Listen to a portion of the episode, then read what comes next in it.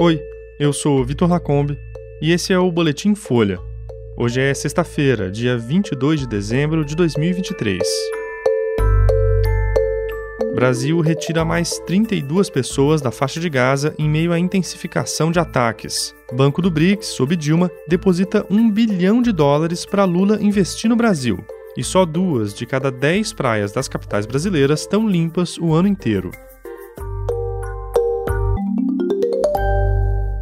Um novo grupo de cidadãos do Brasil e familiares próximos deixou a faixa de Gaza ontem pela passagem de Rafah, na fronteira com o Egito. O Itamaraty informou que as 32 pessoas do grupo seguiriam de ônibus até o Cairo, acompanhadas por integrantes da embaixada. Essa é a terceira operação da diplomacia brasileira para resgatar cidadãos do Brasil do território palestino em guerra. Antes, outras duas missões retiraram 48 e 32 cidadãos, respectivamente. Os grupos costumam ser formados por cidadãos do Brasil que vivem em Gaza e palestinos que tinham buscado refúgio no Brasil, mas voltaram a Gaza por motivos variados. O governo também atuou para retirar brasileiros de Israel. Ao todo, desde o começo da guerra entre Tel Aviv e o Hamas, foram repatriadas mais de 1.500 pessoas. A previsão é de que o novo grupo resgatado chegue a Brasília na manhã de sábado em um avião da Força Aérea Brasileira. A aeronave levou um carregamento de 6 toneladas de purificadores de água e kits de energia. Organizações internacionais têm pedido por ajuda para Gaza. Ao longo das últimas semanas, Tel Aviv intensificou os ataques no sul do território. Ontem, Israel ordenou que as pessoas saiam de parte da principal cidade da região.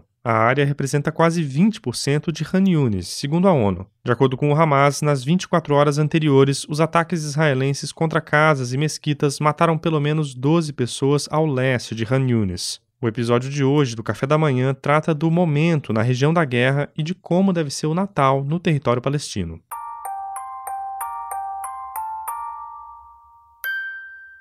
O Banco do BRICS anunciou que transferiu um bilhão de dólares em empréstimo para o Brasil, o equivalente a cerca de 5 bilhões de reais. O dinheiro se refere ao contrato firmado em outubro entre a ex-presidente Dilma Rousseff, que está à frente da instituição, e o ministro da Fazenda, Fernando Haddad, durante uma reunião do Fundo Monetário Internacional no Marrocos. O empréstimo foi pedido pelo presidente Lula no primeiro semestre desse ano e teve o aval do Senado. O prazo de pagamento é de 30 anos, com juros de 1,64% ao ano. O projeto aprovado pelo Senado indica que o dinheiro vai ser usado para financiar o Programa Emergencial de Acesso a Crédito, criado em 2020 para reduzir os impactos econômicos da pandemia. O programa é executado pelo BNDES e amplia o acesso ao crédito para MEIs, os microempreendedores individuais, e MPMEs, as micro, pequenas e médias empresas brasileiras. A direção do Banco do BRICS já tinha feito a oferta ao governo de Jair Bolsonaro em 2020 durante a crise sanitária, mas o montante foi rejeitado. Desde que o banco foi criado, há oito anos, ele destinou cerca de 6 bilhões de dólares ao Brasil, usados para financiar 21 projetos.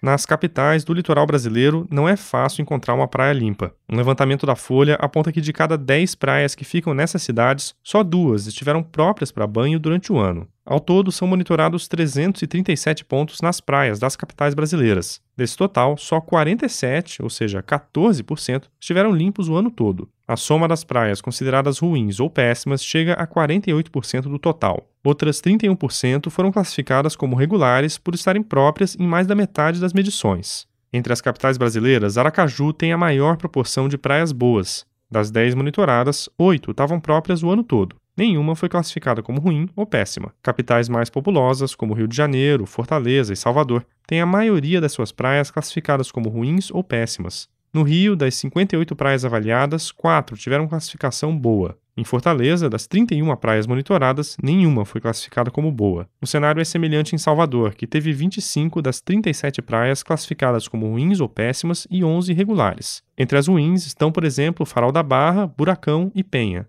Além das capitais, outros grandes centros que ficam no litoral também têm um histórico de praias poluídas. É o caso de Santos, em São Paulo, mas em geral, o cenário no litoral paulista melhorou nesse ano. Em folha.com você consegue ver se a praia que você frequenta está própria para banho. Esse foi o Boletim Folha, que é publicado de segunda a sexta, duas vezes por dia, de manhã cedinho e no final da tarde. A produção é de Gustavo Simon, Laila Mowallen e Flores, e a edição de som também é da Laila. Essas e outras notícias você encontra em folha.com. Até mais.